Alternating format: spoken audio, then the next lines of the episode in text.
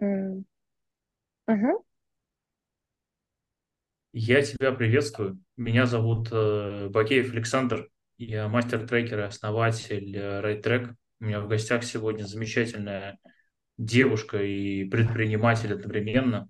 Она сейчас с удовольствием, я надеюсь, с удовольствием о себе расскажет.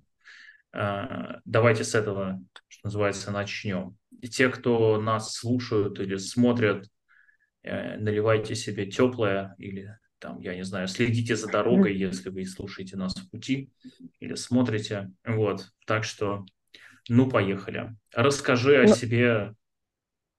хорошо. Э, Саш, привет. А, Меня зовут Черникова Ольга.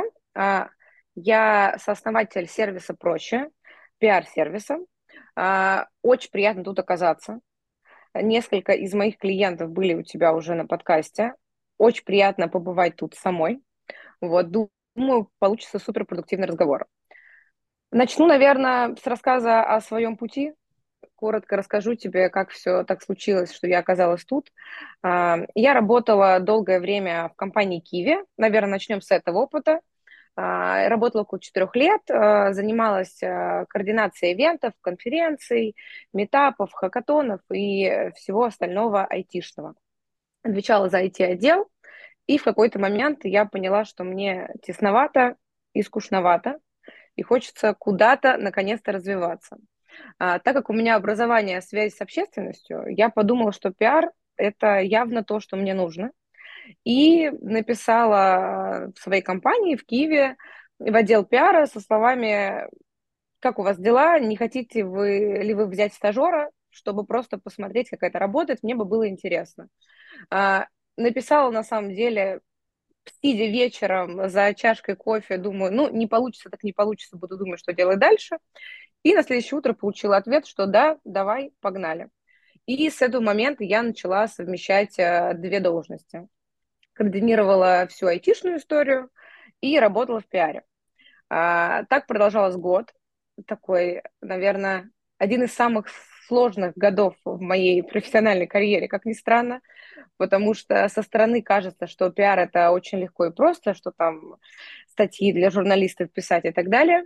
Вот, э, год был тяжелый. Э, хочу сказать, передать, если кто-то будет слушать э, из Киева, большое спасибо всей команде, что отвечали на все мои глупейшие, абсолютно прозрачные вопросы.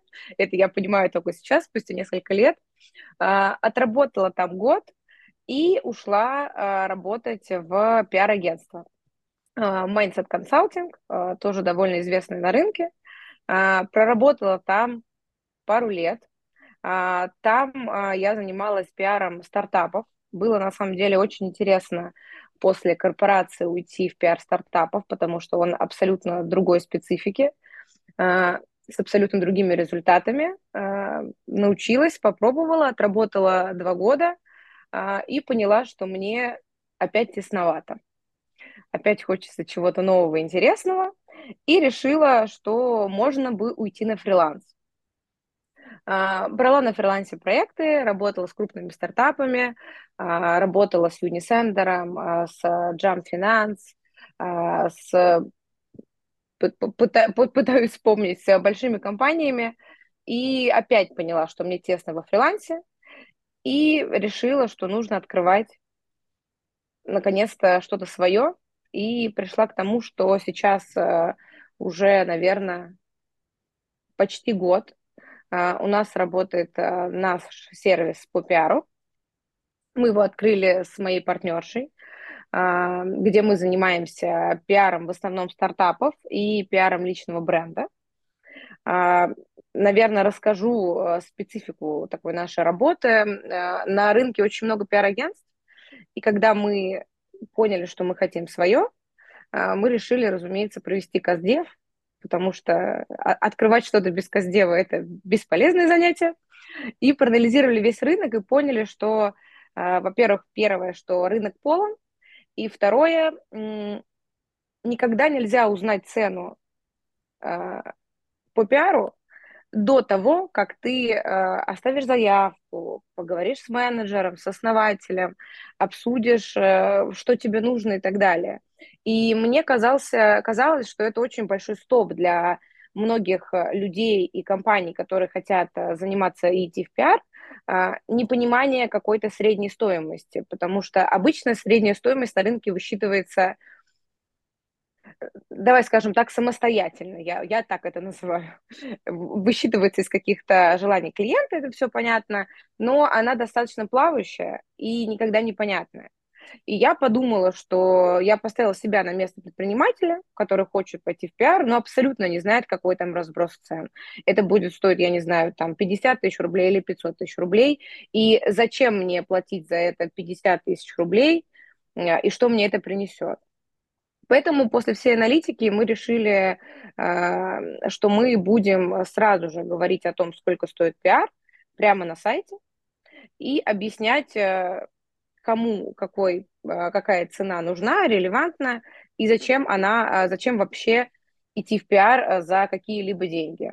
И, наверное, это такое наше большое УТП, отличие от клиентов, о том, что у нас мы собрали на сайте пакеты, пакет с пакетами а, а, на разную стоимость, а, где мы четко прописываем KPI, рассказываем, что принесут нам эти KPI, какой период и какая есть стоимость. И клиент может зайти на сайт и никому не звонить, не писать, э, не проводить бесконечные звонки, потому что время всегда мало, а просто посмотреть, как минимум пройти ну, какой-то первичный осмотр и понять, а, насколько он а, готов а, вкладывать э, деньги, которые есть на сайте, в то, чтобы дальше идти и заниматься пиаром. И на самом деле это такая была больная тема, потому что было э, очень тяжело понять среднюю стоимость по рынку, поставить ее, э, знаешь, приучить клиента к тому, что оказывается стоимость может быть прозрачная и пиар может стоить конкретику, а, а не а, какие-то, знаешь, баснословные деньги и а, потом какие-то дополнительные деньги за каждую пиар-активность, поэтому, наверное, такое ключевое отличие, и мы в команде этим супер гордимся, потому что мы видим, что это работает, и э, клиенты нам за это крайне благодарны, что им можно чуть-чуть снизить свое время и вовлеченность в самом начале, чтобы понять и оцифровать, насколько это нужно для компании. Вот. Красота. А сколько лет уже вот этой компании проще, о которой ты рассказываешь сейчас? Мы открылись в январе. Э, получается, сколько нам? Месяцев 9-10, где-то так. Вот ну, в январе скоро будет год. год. Да, скоро год. Я правильно понимаю, что э, ты рассказала историю о том, как за 6 лет э, из э, человека, который занимался ивентами и хакатонами, ты прошла путь в э, соседнюю индустрию, ну, в смежный рынок, по сути, да, в смежной области это пиар, и затем стала из наемного, из наемного сотрудника фрилансером, а затем из фрилансера встала на путь, так сказать, предпринимательский. Да, и последние, и весь этот путь, начиная от агентства до предпринимателя, занял у меня э, три года. Такой крайний быстрый путь. Я, наверное, знаешь, очень быстро ощущала себя тесно, потому что э, очень много работала и понимала, что всегда хочется чего-то нового, всегда хочется какого-то драйва, чего-то а, интересного. То есть я, я, я был не совсем, э, ну, то есть я, я не совсем точно уловил про 6 лет, а говорю 8. Да, 8, наверное, 8, да, потому что 4 года я работала как раз-таки в Киеве координатором, и, э, наверное, знаешь, это путь и смежных сфер, и это путь э, из какого-то около обслуживающего персонала э, в руководящую должность. Наверное, да, наверное, как-то так произошло. Угу. У, у меня есть э, вопрос, он, он, он забавный. Как ты думаешь, ты стал меньше работать или больше? О, меньше, конечно. Я стала намного больше делегировать, и это такая, знаешь, еще одна очень интересная тема для обсуждения, потому что делегирование это очень больно было мне лично, потому что я всегда знала, как лучше сама, я всегда знала, что вот проще, мне, знаешь, даже было не то, что лучше, мне было проще всегда сделать все самой, потому что я понимала, как у меня строится работа, э, какой у меня будет от нее результат. И делегировать мне всегда было очень сложно. И я хочу э, сказать спасибо большое своей партнерше, которая в какой-то момент поняла, что я в три часа ночи заканчиваю работать, и это длится уже, ну, месяцев восемь, наверное, и я вообще, в принципе, знаешь, не замечаю, как вот времена года меняются. Я замечаю, как я надеваю другую куртку, чтобы с собакой погулять, потому что, ну, уже снег. А вчера... Ну, вот потому вроде... что есть собака, очевидно. Да, есть собака, и собаке тоже спасибо. Я бы вообще из дома не выходила, наверное. И она мне сказала, она говорит, Оля, ты не хочешь, ну, у тебя такое количество проектов и работы, может быть, делегировать? Я ей говорю, то, что с ума сошла? Кому? Это, ну, кто лучше меня сделает? Это, знаешь, такое было, наверное, про самолюбие немножко. И она говорит, может, ты попробуешь? И в какой-то момент, когда я обнаружила себя вот это в 3 часа ночи, поедающую пиццу в кровати, ну, это был первый прием пищи, а пицца быстро ее привозит, можно было поесть прямо в кровати за каким-то пресс-релизом. И я такая, блин, надо, наверное, подумать о делегировании все-таки, что-то у тебя все плохо. И я начала делегировать, и намного меньше работать. Э, там как раз-таки, я думаю, там попозже поговорим про команду, как раз-таки, которую я все делегировала. Ну, Но делегирование... Начала я правильно понимаю, меньше копать и больше управлять? Угу. Да, я начала сначала обучать и поняла, что обучать это супер интересно. Это классно, и это начало приносить мне новые эмоции. И мне это очень понравилось, потому что мне хотелось чего-то нового всегда. Я привыкла mm-hmm. по жизни бежать, и я начала обучать. И я увидела за пару месяцев, как человек начал просто кратно расти.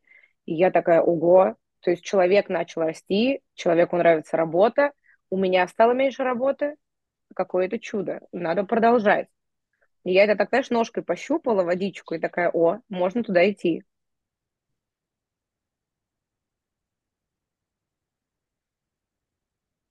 Красота? Да, максимальная. А, Смотри, ну то есть правильно понимаю, что вот общая картина, она такая, что вроде как э, за 8 лет ты прошла путь от э, человека, который работал в IT-компании, э, до человека, который работает в собственном бизнесе. И основные вехи, ну, как, как я понял, этапы, да, это были вот эти вот, ну, то есть большой объем работы, потом смена индустрии и, по сути, две работы одновременно, потом угу. э, агентская жизнь, то есть это большое количество проектной работы, несколько лет подряд не поднимая головы, и потом, значит, потом фриланс, как я понял, угу. да, это все это уже такая стадия э, самозанятости, такой вот с, с, самонайма, вот, э, и э, из фриланса следующий шаг, который ты сделал, это вот кажущийся логичным в этой последовательности шаг – это вот свой, э, какой-то свой бизнес вместе, судя по всему, с каким-то э, еще человеком. Я так понимаю, это не одна. Да, я с партнершей веду бизнес, и, знаешь, на самом деле было очень тяжело э, открывать что-то свое, морально тяжело, потому что было, в принципе, достаточно комфортно на фрилансе. Не могу сказать, что было как-то были клиенты, они приходили прекрасно, не было никакого дефицита. Я просто понимала, наверное, что клиенты так и будут приходить дальше, но хочется как-то это, наверное, формировать в какую-то стратегию и в какой-то продукт, четкий и понятный всем, потому что я видела, что этого хотел рынок, точно, абсолютно хотел. А, и второе, потому что, ну, нет, второе – это рынок, давай так, а первое – это потому что мне хотелось чего-то интересного и нового. И поэтому mm-hmm. мы решили сделать такой шаг и разрабатывать стратегию, пилить продукт, делать сайт для того, чтобы был новый интерес. То есть, наверное, первые полгода это был, знаешь, такой голый энтузиазм, когда ты с горящими глазами что-то делаешь и понимаешь, что это уже не просто фриланс, не просто ты работаешь на кого-то, а это твое, и тебя это крайне удивляет и, в принципе, дает тебе силы и возможности двигаться дальше, постоянно подгонять себя. Угу. Красота. Ну, то есть получается, что ты такой э, классический э, self-made э, предприниматель, э, да, ну, то есть, который просто решила в какой-то момент девушка такая, типа, о, я же могу, пойду займусь. Да, и знаешь, это было так органично, потому что у меня никогда не было желания, знаешь, там есть люди, которые с детства хотят иметь собственный бизнес, быть предпринимателями. У меня как-то это очень органично получилось, я просто поняла, что я, ну, я очень хорошо разбираюсь в пиаре, и мне, в принципе, в пиаре стало тесно и понятно все. Мне Мгм. стало, меня, знаешь как, меня перестало, наверное, если раньше, когда я только начинала, у меня выходила какая-то публикация, там, не знаю, в «Ведомостях», и ты до четырех утра ее ждешь, просто у тебя ладошки потеют, и ты думаешь, вот мой результат моей работы, самый счастливый человек. А потом я в какой-то момент заметила, что у меня продолжает выходить публикации РБК, Forbes, ну где угодно, топовые российские издания, а я от этого не получаю ничего. То есть я такая, ну вот сейчас кофе попью, вот кофе вкусный. Вот такое, знаешь, и я такая, ой, так, что-то как-то тебе перестало нравиться. Наверное, нужно как-то менять сферу. И у меня вот эта вот смена, я, я себя трекала всегда, потому что когда становится скучно, э, мотивация уходит. Мотив... Деньги меня не мотивируют, как бы уже они меня мотивировали раньше. А Раньше меня мотивировало, наверное, карьерный какой-то путь, развитие, новые клиенты, новые крутые проекты. А, И лично меня это перестало мотивировать. Я понимаю, что это сейчас мотивирует очень сильно мою команду. Меня мотивируют более стратегические цели, глобальные.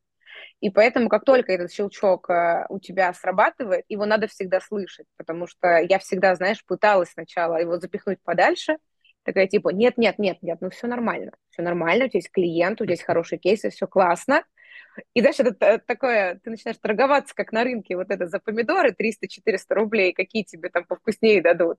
Но всегда ты выходишь по нулям. Поэтому нужно слушать интуицию, наверное, сразу же, когда она тебе сигнализирует что-то. Знаешь, почему я улыбаюсь? Я несколько, ну, наверное, сотен провел подкастов уже. Не все выложены, к счастью. А, И некоторые из них не выложены, потому что я, ну, буду говорить вот эти вещи сейчас, которые скажу. И не все хотят их публиковать потом. Ага, Вот. Я, я видел много людей, помимо подкастов, я видел их, ну, в моей личной практике, конечно, как трекера, понятно. Вот, мгм, предпринимателей, да, которые э, впадают в тяжелейшие состояния, субдепрессивные, депрессивные состояния. То есть это это не в смысле, у меня что-то мне не нравится, я подвыгорел, у меня там блядь, кофе невкусный больше в моей жизни, да, а это в смысле, когда ты в стационаре лежишь под капельницами. мгм, Вот это вот такие состояния, да, такого спектра, да. Вот ты сейчас на этом пути, мгм, двумя ногами, со скоростью бронепоезда, который сшибает преграды на своем пути, несешься в сторону крайне удручающих э, депрессий.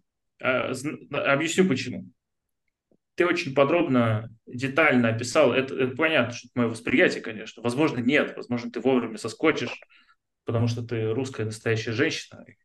Очевидно, э, в горящую избу можно войти, слона остановить на скаку, и вот это все. мгм, Если изба не горит, то ее подожгут специально для того, чтобы ты могла войти, ну, специально уже в горящую. Ну, конечно, ну, это? Вот, значит, э, но есть вот следующая опасность, которую я вижу. Смотри, какая, значит, как устроен этот цикл. Цикл называется «Работа мечты». Назовем его так, романтично. Значит, что такое работа мечты? Это когда то, что ты нравишься, то, что ты делаешь, ты любишь, тебе нравится, но приносит позитивные эмоции. Через некоторое время эти позитивные эмоции заканчиваются. И человек, Мгм, ну, начинает грустить.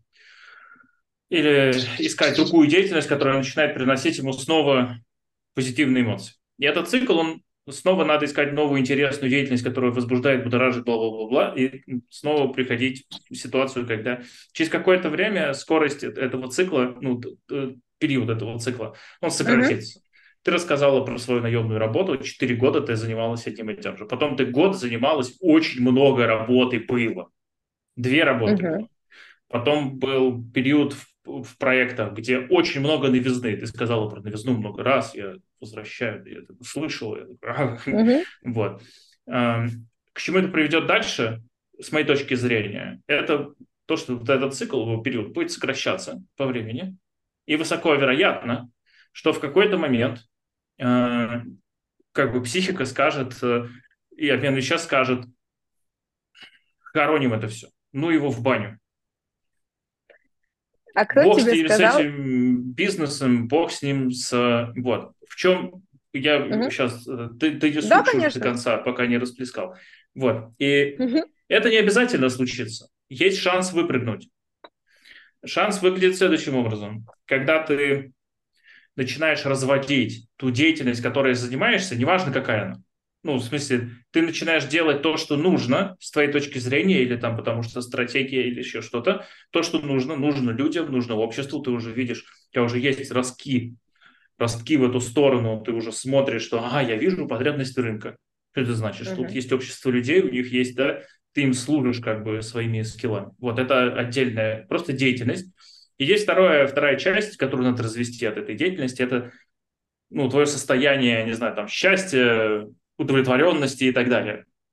Вот суть в том, что твое состояние на 100% в твоих э, руках, в зоне твоего, так сказать, влияния и контроля. А вот эта деятельность, вся остальная, ну там условно, сейчас одна, завтра другая, послезавтра там 30 вот, их нужно разделить. Чем раньше ты их отделишь одно от другого, точно так, чтобы на твое состояние всякая фигня внешняя э, аффектила минимально, не влияла. Вот. Э, тем легче тебе будет справляться с э, проблемами роста, проблемами э, с сотрудниками, с делегированием, с челленджами стратегическими, тактическими и всем остальным. Вот. Но если ты разорвешь этот цикл, ну, если это получится сделать, вот, то объем результатов, которые вы достигнете в компании, вот, можно будет просто умножить там на некоторое количество порядков. Просто потому, что вы перестаете делать э, то, то, то, к чему вас, э, так сказать, ведет страсть, и начинаете делать то, что нужно людям, то, что нужно обществу, то, что нужно клиентам, партнерам, инвесторам, контрагентам, не знаю, сотрудникам. Вот, потому что э, вот в этом гораздо больше э,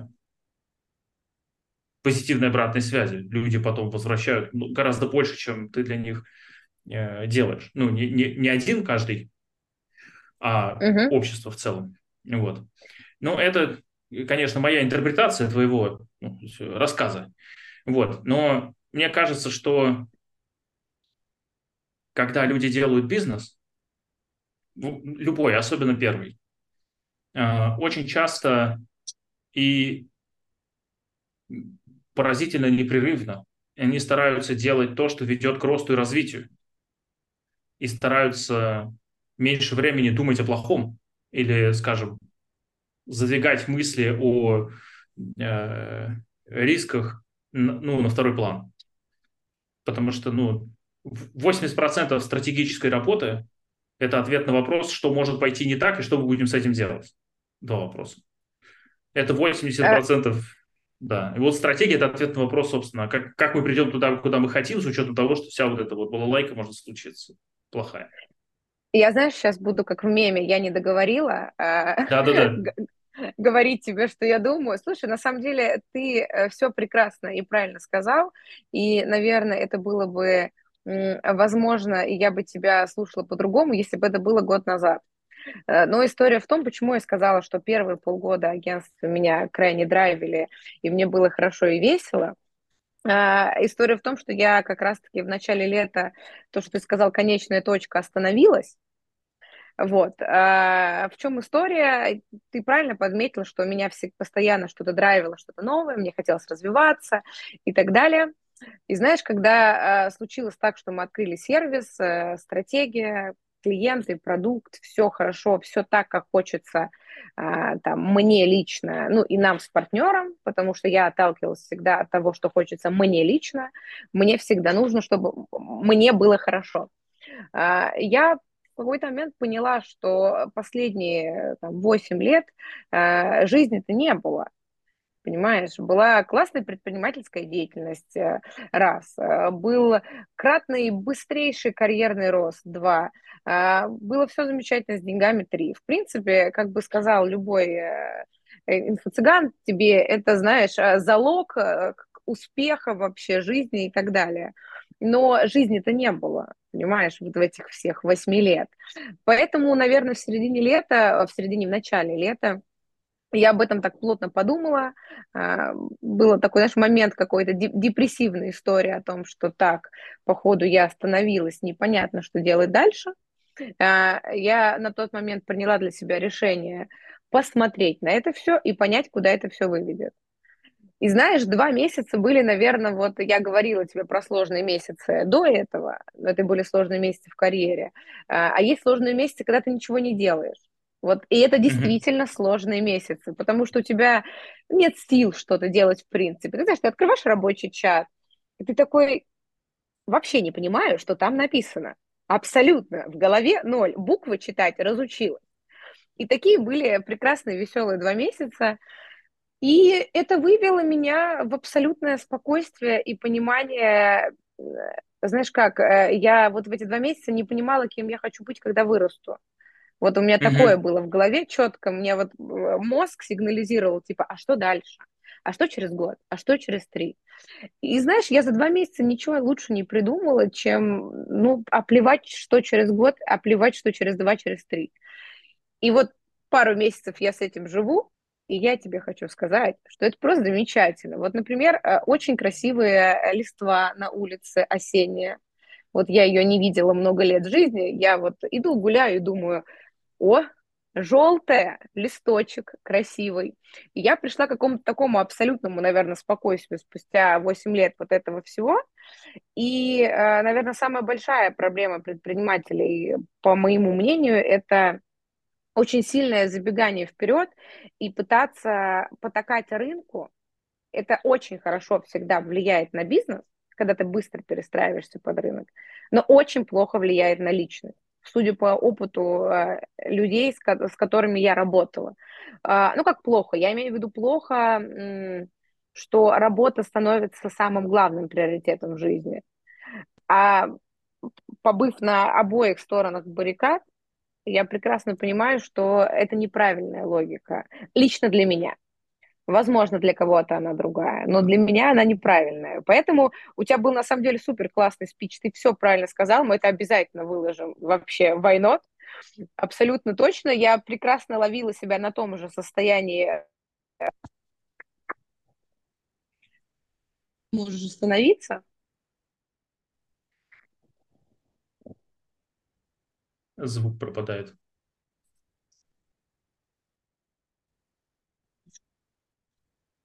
Есть? Да. Угу. Я ловила себя на том же... А, я, а, сейчас я попытаюсь вспомнить, о чем я говорила. Я ловила себя на том же очень э, большой период времени и просто поняла, на какой стороне я хочу быть. И на данный момент я выбрала это. Я не могу тебе сказать, что через год это не изменится. Я надеюсь, что нет. Но как бы это жизнь. Э, а, а, а, как-то отвечать, знаешь, за свои слова со стопроцентной уверенностью, наверное, в этом плане я точно не смогу. Но хотелось бы, чтобы это осталось так, потому что так гораздо интереснее, наверное, жить, чем работать. Ну, Э, исходя из вот моего личного опыта, я, конечно, ну, не лакмусовая бумажка отечественного предпринимательства далеко. Э, я в итоге для себя выработал э, следующее, что вот есть там мое состояние, да, я стремлюсь к тому, чтобы оно было в той зоне, которая мне нравится. То есть все время быть в одном состоянии, это невозможно, я живой человек. Вон, я с утра играл с дочкой, вот, ну, uh-huh. с младшей. Вот. Ну, я был в одном состоянии. Потом я работал с клиентами, был ну, в другом состоянии. Понятно, это uh-huh. разные вещи. Вот. Но суть в том, что ну, то есть у меня есть какой-то диапазон моего, да, вот, в котором я uh-huh. хочу быть. Он так, такой объемный, достаточно. Это там не одна шкала, хорошо, плохо. Она Слушай, я... слов хорошо и плохо. Вот. Я к чему? Э, и при этом у меня есть вот эта моя деятельность, то, что я делаю. Э, бизнес, консультирование, там, подкасты, обучение или еще там что-то, или я учусь, или там мои хобби, еще что-то. И вот, вот эта штука, моя деятельность, вот она определяется долгосрочными стратегиями. То есть у меня, я, вот у меня есть моя стратегия на пять поколений, я считаю, что всем такую надо, ну, кто, кто, кто готов делать какие-то большие вещи для себя важные. Вот, ну, э, потому что деятельность, она вот, ну, может быть определена э, с точки зрения долгосрочных выгод, и это удобно. Но э, мое состояние, оно отдельно. Ну, то есть у меня вот есть прям, э, как это сказать, э, упражнение специально для этого, что называется. Слушай, ну это тоже спорная немножко для меня личная история, потому что я человек, который... Э, меня мама называет э, человек-план. У меня есть всегда план, которого я придерживаюсь. У меня есть план, э, там, понятно, по жизни, по карьере всегда был.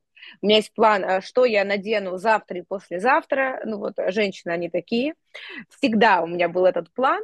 И когда планы сыпятся у меня лично, у меня происходит супер большой диссонанс в голове, и я начинаю э, находиться в недовольном состоянии. Ну, мне это не нравится, когда мои планы не сбываются.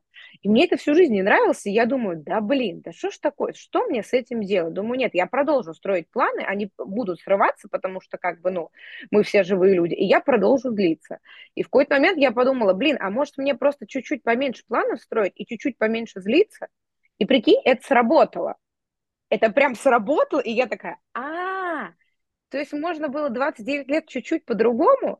И когда я посмотрела на это по другим углом, а плюс, если я это переложу на свою работу, а э, пиар – это достаточно волатильная история, абсолютно, ну, как бы, учитывая, что Давай так, учитывая события последних лет, скажу об этом так, это очень э, волатильная структура и инструмент, Поэтому я посмотрела, как мы на своей работе, знаешь, оперируем разными историями, влиянием какой-то политической истории и всей остальной, приложила это на свою жизнь и поняла, что это действительно э, может быть по-другому, что действительно план, э, как бы он должен быть, но он должен быть не во главе угла, наверное.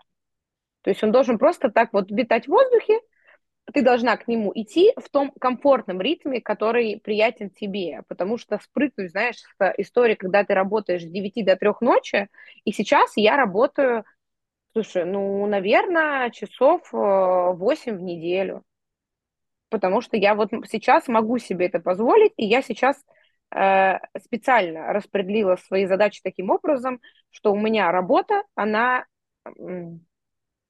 тогда, когда я сделаю все свои дела, которые я хочу сделать. Другие. Есть важные задачи по работе, есть какие-то критичные. Мы работаем в пиаре, это может быть и в 3 часа ночи, и в 6 часов утра. Такое бывает. Но это опциональная история.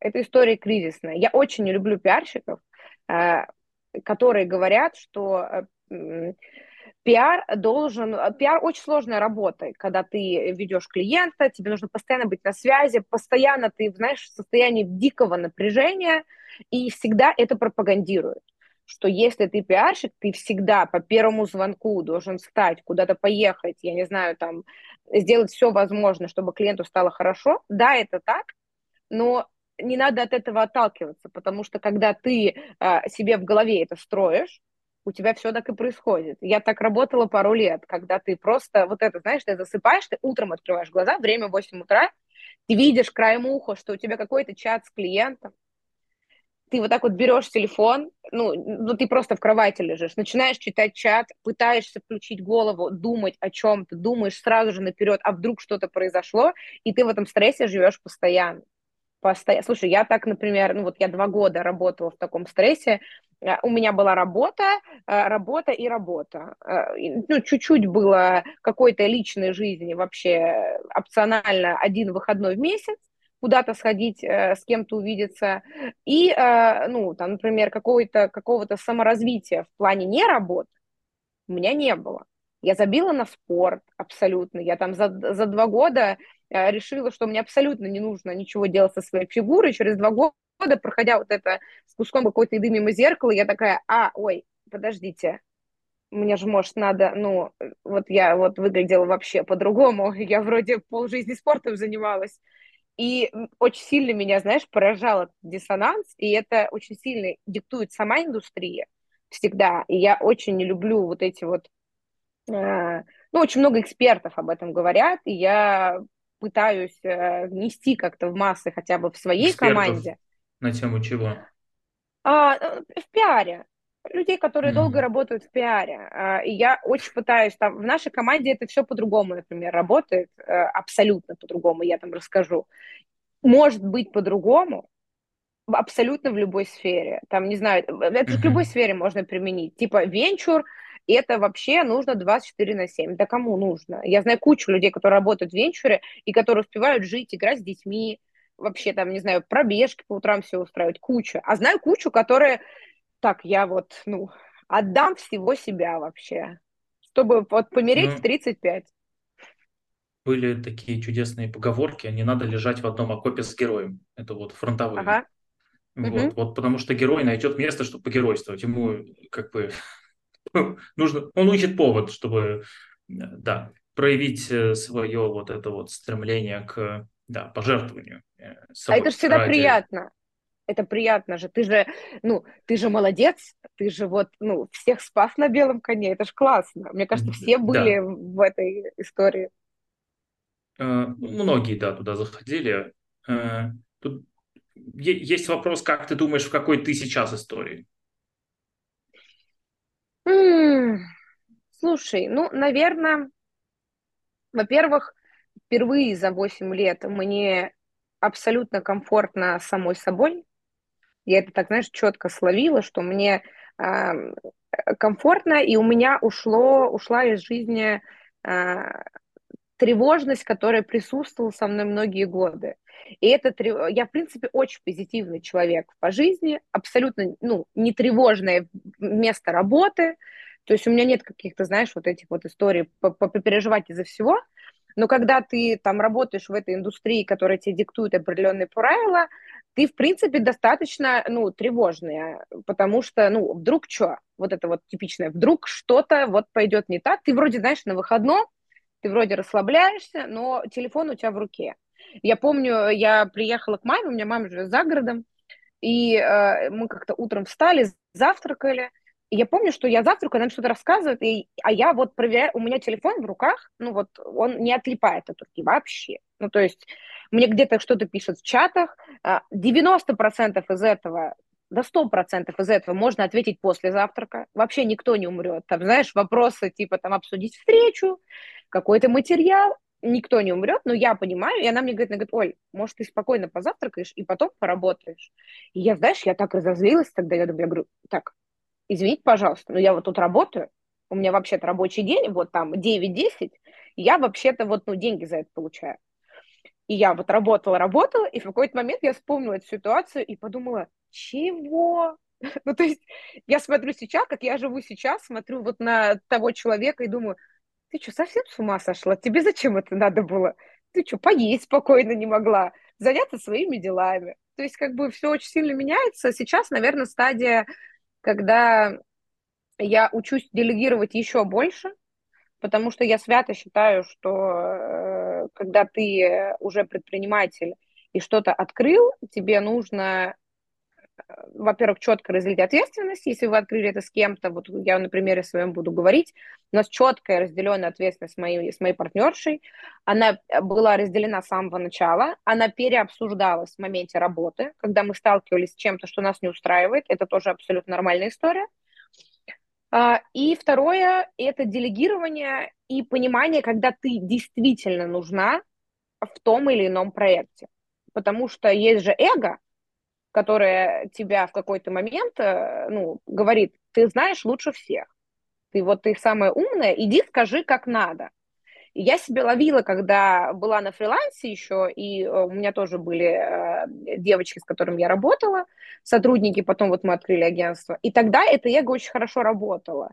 Я, знаешь, я хотела сначала вот сказать что-то. Сейчас у меня полностью поменялась тактика, я говорю только тогда, когда есть ситуации, которые э, в двух моментах, когда меня просят сказать свое мнение, и когда я вижу, что есть что-то, чтобы я посоветовала бы дополнительно. Но после того, как люди, которые работают, сделают свою работу. Вот. Как ты думаешь, как бы вот ты назвала, наверное, те качества, которые тебе помогают так вот адаптироваться, меняться? О, наверное, спокойствие. Я бы, я, я не знаю, что еще назвать, кроме этого, какое-то спокойствие и внутренняя уверенность, что если что-то пойдет не так, да и плевать. Ну, то есть у меня, э, мы живем в таком э, мире, который меняется, наверное, горизонт планирования примерно один час. Эта шутка, мне кажется, будет актуальна вообще на все времена. И когда у тебя горизонт планирования настолько маленький, э, переживать из-за чего-то, что, в принципе, не стоит твоего внимания, это абсолютно бесполезно.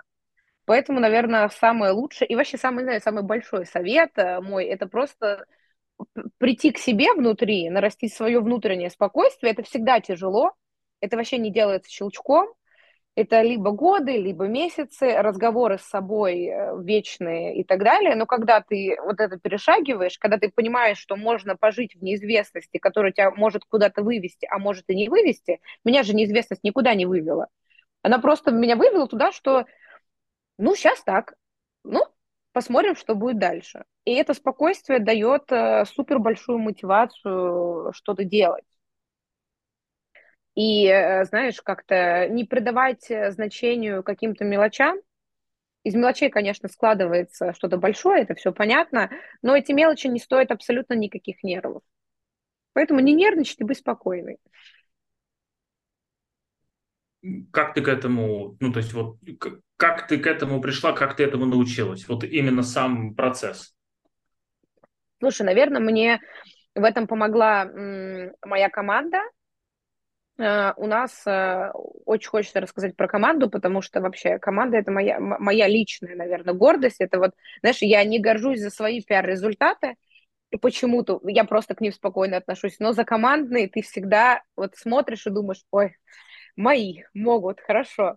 Uh, у нас началось делегирование с того, что мы взяли uh, одного менеджера, девочку, которая работала, ой, работала, которая училась в МГУ на последнем курсе без какого-то большого опыта, и она у нас с нуля доросла до операционного директора сейчас. И это вообще один из моих любимых кейсов, потому что человек начинал работать с парочкой проектов, за абсолютно небольшие деньги, прям очень небольшие, назовем их так, и человек просто очень хотел э, как-то развиваться. И мы работали, э, постепенно наращивали количество опыта, наращивали количество проектов. Э, я очень много, это такой, знаешь, э, наверное, я не люблю слово «мой протеже», потому что это звучит слишком эгоцентрично и эгоистично как-то, но очень много знаний я там передала ей и дальше своей команде в очень спокойном режиме. И человек там за два года вырос в деньгах, ну, раз в 15, наверное. Ну, то есть прям очень хорошо. И теперь э, этот человек э, в очень многих моментах э, нам с нашим партнером говорит, что нам делать с бизнесом, знаешь, со стороны. И это единственный человек, которого мы можем послушать, который говорит, так, девочки, вернемся вот к этой табличке, давайте-ка, и вот мы вот тут обсудим, а то мы что-то вот заболтались. И после этого человека у нас начала разрастаться команда, которая также можно было спокойно все делегировать, и, наверное, у нас такой один из приятных кейсов для меня лично. А, мы все, вся команда и мы лично работали в разных агентствах, на фрилансе, а, с разными историями, с корпоративными, с разными руководителями. И я всегда очень не любила идею, не любила историю, когда люди говорят, что работать, работать надо за идею ты, наверное, понимаешь, о чем я говорю. Вот это, знаешь, идеология ну, крупных компаний, понятно, почему она там, э, в крупных компаниях, потому что там очень хорошие плюшки тебе могут дать, у тебя есть ДМС, у тебя есть какие-то выезды, все классно. Сейчас, когда это все ушло на удаленку, у нас э, появилось очень много стартапов, э, все очень любят эту корпоративную культуру, кичиться тем, что работать на идею – это круто. Я считаю, что работать нужно, во-первых, за деньги, ну, во-первых, потому что это uh-huh. все-таки работа. И второе, это работать э, за удовольствие, там, где тебе комфортно.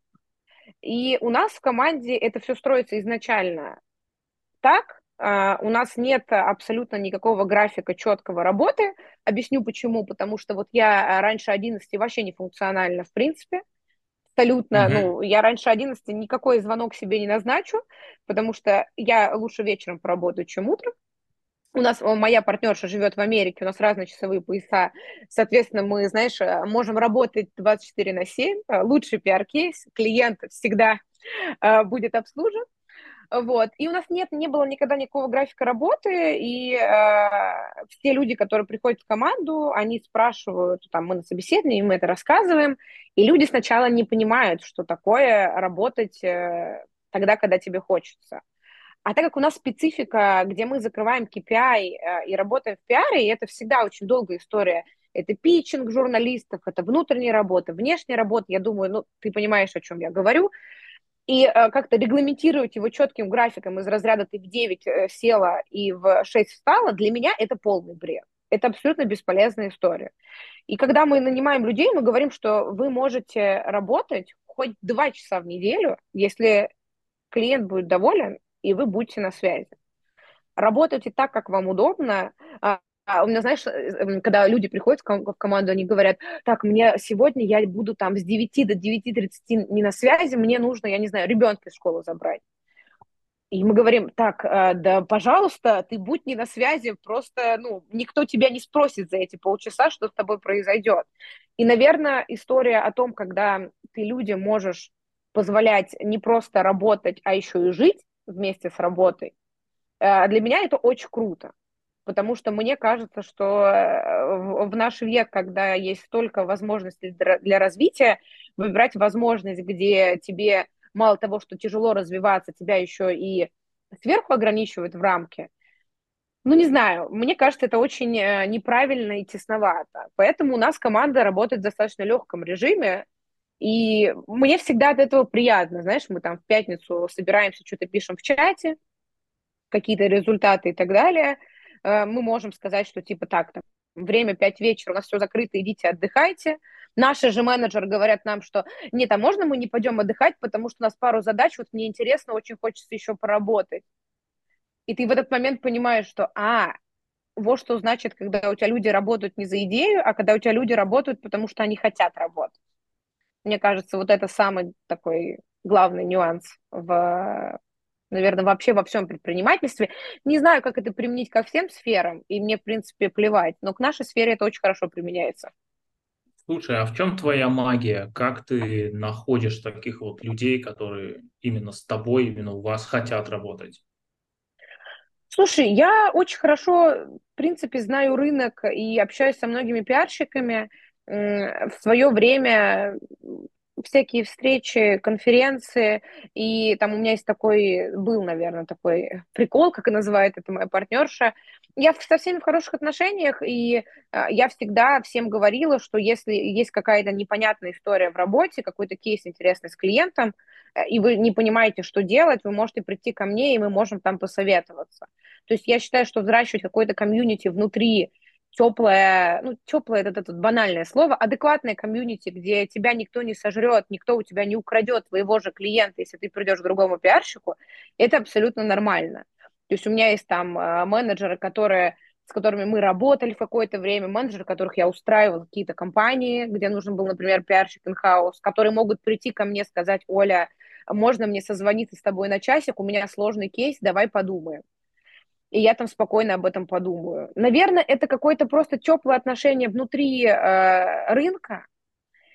И, в принципе, когда у нас есть сформированная команда, мы периодически ее расширяем, когда у нас приходит большое количество клиентов. Я знаю, кому можно пойти, с какими предложениями по клиентам, потому что я люблю пиарщиков, которые занимаются конкретной нишей или пару, пару ниш берут себе, это всегда ну, большее качество работы, а не когда ты берешь, ты можешь пиарить психолога и венчурный бизнес. Ну, в принципе, методы одни и те же, специфика абсолютно разная. Можно это все приложить, но сложновато. И поэтому, знаешь, никогда не было проблемы э, в поиске команды. Даже когда мы открывали сервис, э, мы поняли, что э, на рынке, правда, не хватает пиарщиков, и очень тяжело они ищутся – но надо просто предлагать им хорошие условия для работы. У нас достаточно хорошая ставка. У нас э, ставка месячная. Э, это тоже большой плюс на рынке, потому что многие агентства платят пиарщикам за выход каких-то конкретных публикаций. Я считаю, что это абсолютно отвратительная логика, скажу тебе, да, вот таким мягким словом хотелось бы похуже, потому что пиарщик делает свою работу, и он должен получать деньги за свою работу, а не за конкретные выходы. У нас э, месячная ставка, хорошие условия работы. Слушай, я даже не знаю, какой секрет тебе еще рассказать. Для меня это какое-то такое нормальное течение жизни. Никогда не было дефицита, наверное. Вот могу сказать, если вы хотите у нас работать, пожалуйста, пишите мне. Обязательно что-то найдем. Как, знаешь, как в телевизоре, вот это и маме, и папе привет. Да-да-да. Угу. Не существует, наверное, универ... универсальных решений в таких вопросах, но всегда очень любопытно слушать э, персональный опыт. Угу. Одна из, э, например, моих больших личных проблем заключается в том, что э, в том темпе и режиме, в котором я привык работать, и в котором я работаю каждый день, ну, коллеги выгорают до истощения за год. Угу. Но тебе нравится? Мне не нравится, что они выгорают. Нет, тебе нравится столько работать? Столько, сколько я работаю, мне очень нравится. Все, это самое главное. Вот ты даже улыбнулся, я... понимаешь? Это, это видно. Конечно. Я вот пришел, у меня там, например, если мой календарь посмотреть, я пришел, у меня там снял подкаст, записал прямой эфир, сделал, съездил, вот я вчера полдня э, это самое, с клиентами работал, с 8 угу. утра, по-моему, до, э, до часа дня, вот. Сидел в чудесном ресторане «География», вел э, клиентскую сессию с топ-менеджером, ну, с одним из топ в крупной uh-huh. корпорации отечественной. Вот, вместе мы обсуждаем uh-huh. нелегкую жизнь, богатый внутренний мир, перипетии uh-huh. управленческой борьбы. Э, сил добра силами разума, естественно. Вот. И мимо окна проезжает один мой знакомый на своем прекрасном белом Порше, замечает угу. меня в окне, останавливается, включает аварийку, ему начинают все сигналить. Он опускает окно и начинает привлекать мое внимание, махать рукой, корчить рожи смешные. Все, вообще просто куча угара, все. Вот. Я его, конечно, сфотографировал, отправил ему фотографию. Вот, угу. вот такими веселыми. Мой клиент при этом это все видит, он такой смотрит на меня, смотрит на него, смотрит снова на меня и выдает чудесную фразу. Порше клуб. Вот. И, и такие вещи, они не случаются с людьми в других обстоятельствах, на другой, mm-hmm. э, в другой работе. Ну, mm-hmm. или, например, я вот э, вел стратегическую сессию для одного моего клиента, и мы э, проектировали деятельность организации на несколько десятилетий вперед. Ну, mm-hmm. где-то 40, там, 60 я хотел, они не согласились, но на 40 лет мы запланировали. Вот. Э, потому что у них длинные проектные циклы, длинные циклы инвестиционные, соответственно, оно должно там как-то окупиться. Это определяет в том числе там технологическое развитие в нескольких индустриях, в нескольких регионах. То есть это это как бы то, то место, где вот это вот, а давайте жить сегодняшним днем, они такие, а давайте вы в жопу пойдете. Ну вот, э, такие ага. люди интересные. Вот, и а его не встретишь, ну, такие вещи не встретятся на улице. Мне не очень нравится. Их у меня очень много, они разнообразны. Я просто угу. делаю то, что нужно людям, чтобы я делал для них. И, э, получается хорошо. Вот. И э, действительно, я не видел универсальных решений простых. Вот, мой... Все... Э, у, у всех они свои. И мне поэтому интересны твои. Вот. И мне кажется, они те, тем и ценны, что они вот э, люди посмотрят, послушают, э, кто-то соотнесет твои слова с чем-то волшебным внутри себя, очень важным, ценным, и такой, угу. о,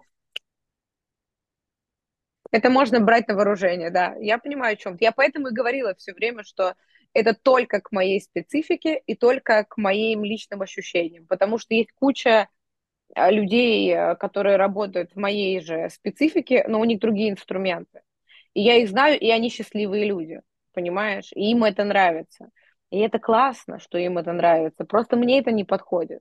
И, наверное, самое главное найти то, что подходит тебе а, на долгое количество времени. То, что подходит тебе не на какой-то, как вот видишь, мы вначале говорили, не на какой-то типа период, типа полгода тебе ок, а потом тебе становится по-другому. Вот когда это тебе хватает надолго, вот это действительно круто. Ну вот я, наверное, через пару лет это пойму. Хватает мне этого надолго или нет. Надеюсь, что да. Э, тут вспоминается один из э, классиков. Э, вот, это Иммануил Кант. Угу. У Иммануила Канта был следующий распорядок дня. 4.45 пробуждение, 5 утра завтрак, 7 утра. Подготовка к лекции, с 7 до 9 чтение лекций студентам, с 9 до 12.45 самостоятельные занятия, написание текстов и чтение книг, с 13 до 15.30 обед, часто с друзьями, с 15.30 до 16.30 знаменитая прогулка Канта всегда в это время. С 16.30 до 21.45 занятия, подготовка к лекциям. 22.00 отбой. Ну, наверное, Канту было комфортно так, понимаешь?